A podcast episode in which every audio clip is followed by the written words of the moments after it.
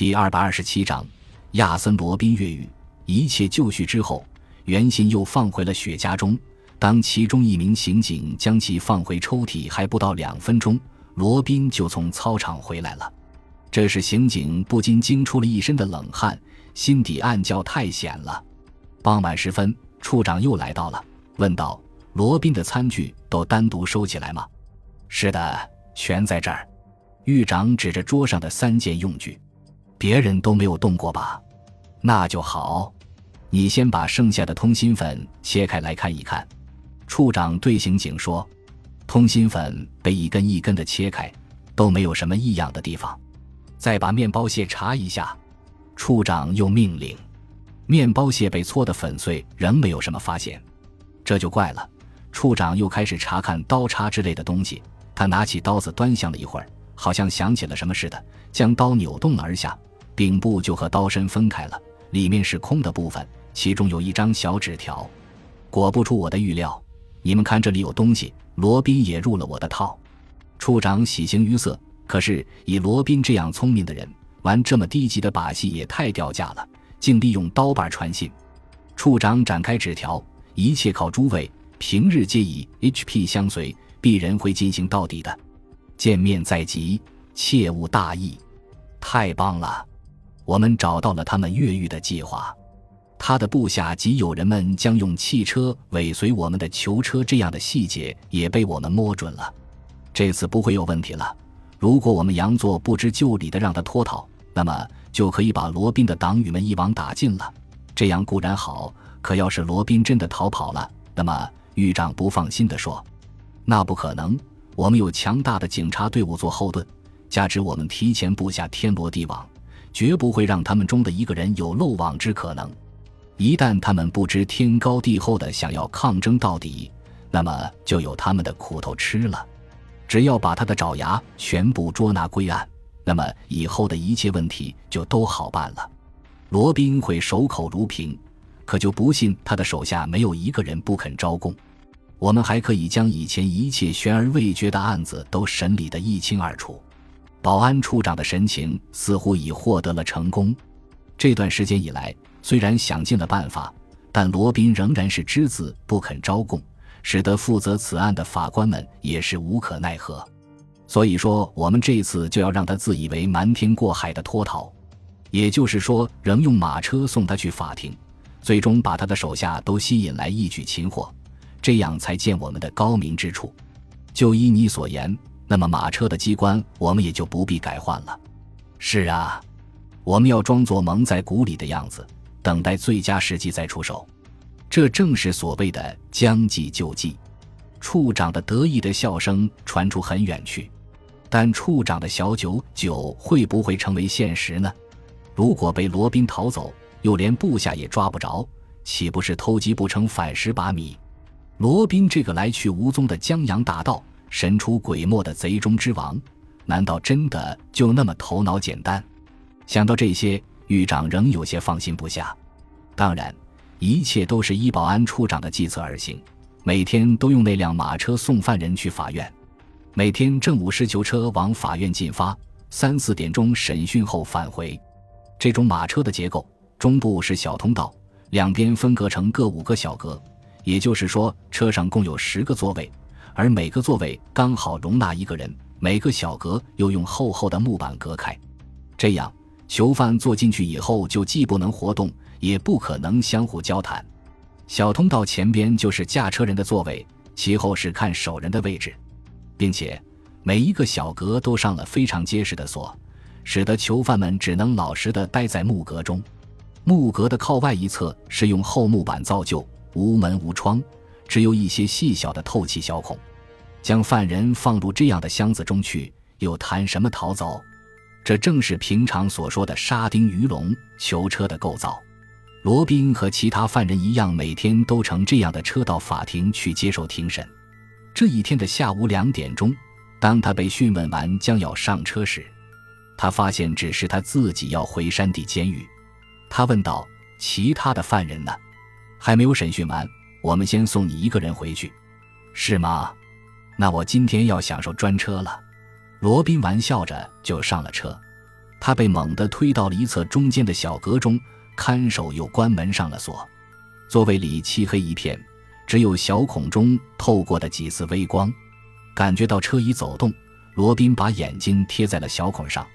该是到钟表河岸了，前边就是司法部前的大街。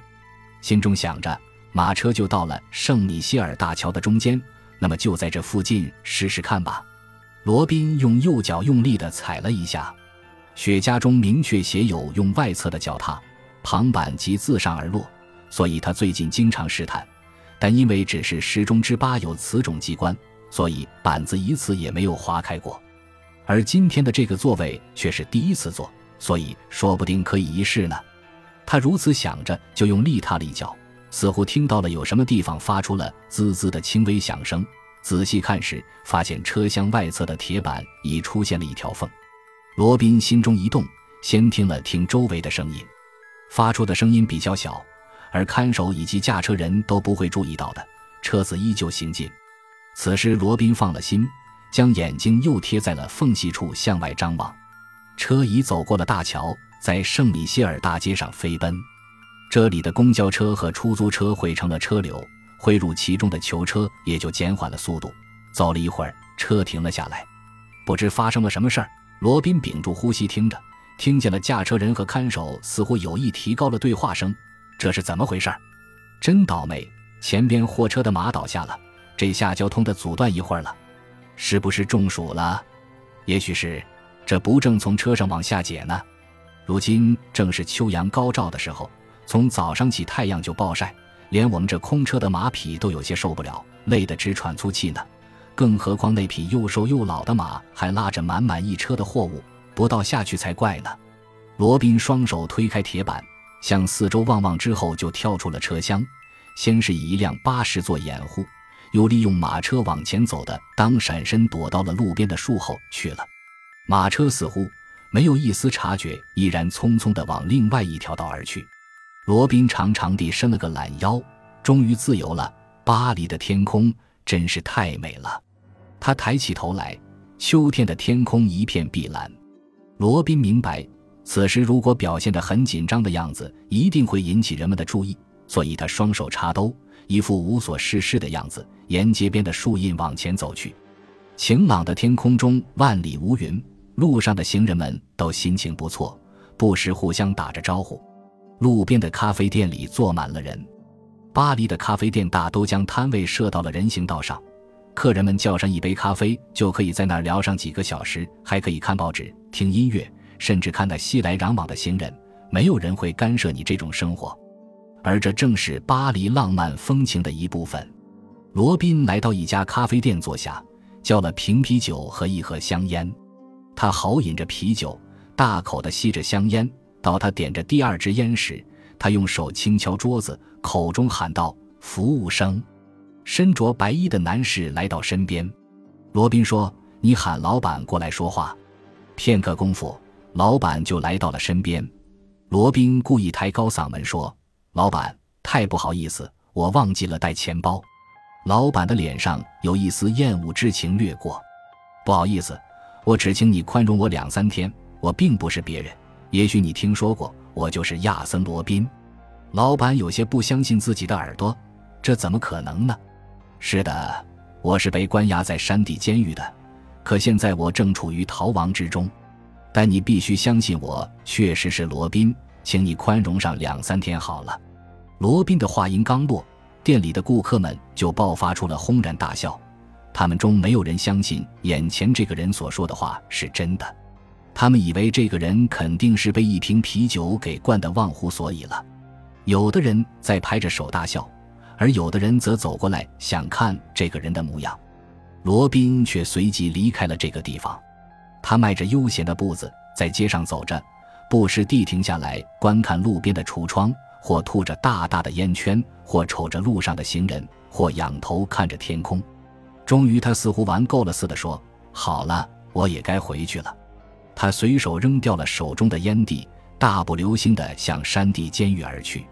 这是山地监狱吧？他礼貌地对守门的狱警询问：“是的，先生。”那么我就要进去了。为什么？因为我本该在这里边，只是在途中囚车被我给甩掉了，所以我只好徒步回来，真是太辛苦了。别在这捣乱，快走开！警察以为他是无理取闹，所以有些恼怒。老兄，我并不是和你开玩笑，我就是亚森·罗宾。如今我要回到我的单身牢房去。如果你不让我进去，那一切后果就只能由你负责了。”罗宾道。感谢您的收听，喜欢别忘了订阅加关注，主页有更多精彩内容。